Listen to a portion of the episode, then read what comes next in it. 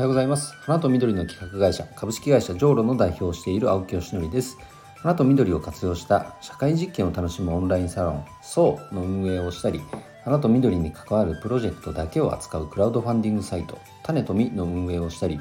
これからの時代の新しい花送りの形花向けの展開をしたりしています。え本題に入る前に1点お知らせです。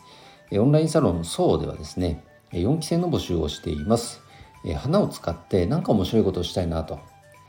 考えている人結構いるような実感を感じていますがでも別に花屋さんになりたいわけじゃないと。でも花とか植物ってすごい魅力的だからそれ使ってなんかね社会課題の解決できないかなとか楽しいことできないかなとか役に立つようなことできないかなとそう思ってる方にとってはとっておきのね、えー、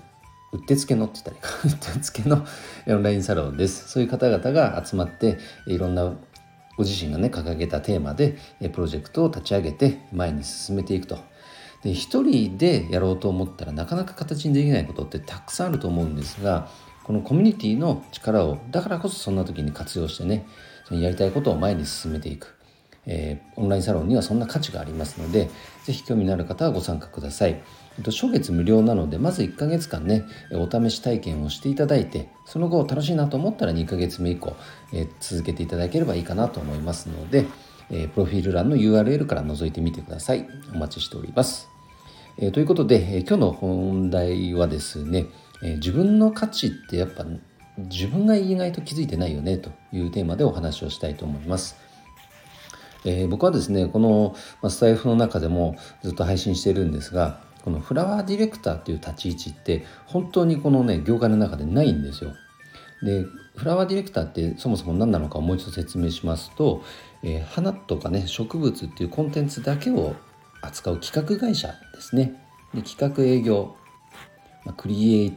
クリエイティブの世界うんなんて言ったらいいか横文字使わないとこわざわざな。まあ、企画会社って言ったら分かりやすいかな。なんかその何か社会課題とか問題があったとしたらそれを解決するために花とか植物を使ってどういうことができるのかとかどんな商品を作ることができるか、えー、こういうことを考えている人ですね。で僕が前職で、えー、花屋さんで勤めてた時に、えーとまあ、その時の役職がえー、っとあの時は管理部だったか名前で言うとのマネージャーだったんですけど実際やってることっていうのは法人営業だったり顧客管理とかそこに対してどういう企画を提案できるかとかそういうことをやっていたわけなんですがそこを専門でやってる人って業界の中で本当に少ないんですよ。いたとしても大きな組織の中の1セクションとしてやってるっていう方がほとんどで一つの会社そういう専属の会社なんて、まあ、ほぼないですね。多分一般的に知られてもないんじゃないですか。逆にねこれを聞いてくださってる方でそういう会社知ってるよっていう方ほぼいないんじゃないですかね。なので業界の中で働いている方主に花の仕事って言ったら皆さんもおそらく花屋さんと考える方が圧倒的だと思うんですがほぼ全員だと思うんですけど花屋さんのメインの仕事ってやっぱりお花を仕入れたりとか仕入れたお花を、えっと、下処理して陳列してで花束アレンジメントを作ってお届けするっていうことがメインの業務なので、えっと、じゃあそれを買っていただくためにいかに営業マーケのスキルを活用してねどうやってその情報を届けるかみたいなところっていうのはどうしても後回しになりがちなんですよね。でやろうとしてもやっぱりそこ専門でやってやってきたとか勉強してきたわけではないから苦手意識持ってる方っていうのは非常に多いんです。だから業界全体としてそこの、えーと、クオリティが全然上がっていかないという構図になっていることがようやく分かってきたんですね。だから僕はそこに特化して独立をしたわけなんですがこうやってね繰り返し繰り返しアウトプットしてると自分でもその価値っていうのがなんとなく感じ始めてるというかまあもちろん感じてるから独立してるんですけどもでも改めてなんかねこの間とある方と話してたら客観的にそう言っていただけたことがすっごい嬉しくてしかもその青木さんのその考え方がすごく周りの方にとってもすごく価値になるんじゃないですかねなんて言っていただけたことがあってねすごい嬉しかったんですね。なんかこう認めていただけたというかその方には。うん、だからあのー、こういった発信を続けていけばねそういう方が1人2人とどんどん増えていってでそこからまた口コミでこんな人いるんだよっていうふうに広がっていくことも十分あり得るんじゃないかなと思って改めてねこの音声配信っていうのはずっと続けていこうと思いました。でありがたいのがこれがやっぱストックしていくことですよね。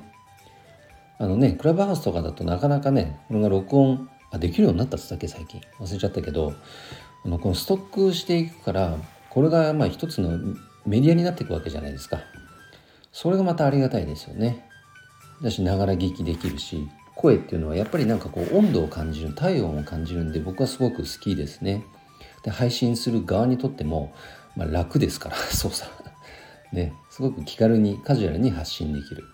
で事前に用意された台本をただ読むだけではなくてこうライブでね考えながら話してる。またその空気感が伝わったりするのもいいんじゃないかなと思いますね。ということで、え今日はこのね自分の価値が意外と自分が気づいていないみたいなテーマでお話をさせていただきましたが「いや青木さんいいね」とか「応援するよ」と思っていただけた方は是非ハートマークもしくはフォローしていただけると嬉しいです。でギフト機能みたいなのもついたのでねもし気が向いたらギフトを送っていただけると飛び跳ねて喜びます。ということで今日の配信は以上で終わります。今日も一日頑張ろう青木よしのりでした。バイバイ。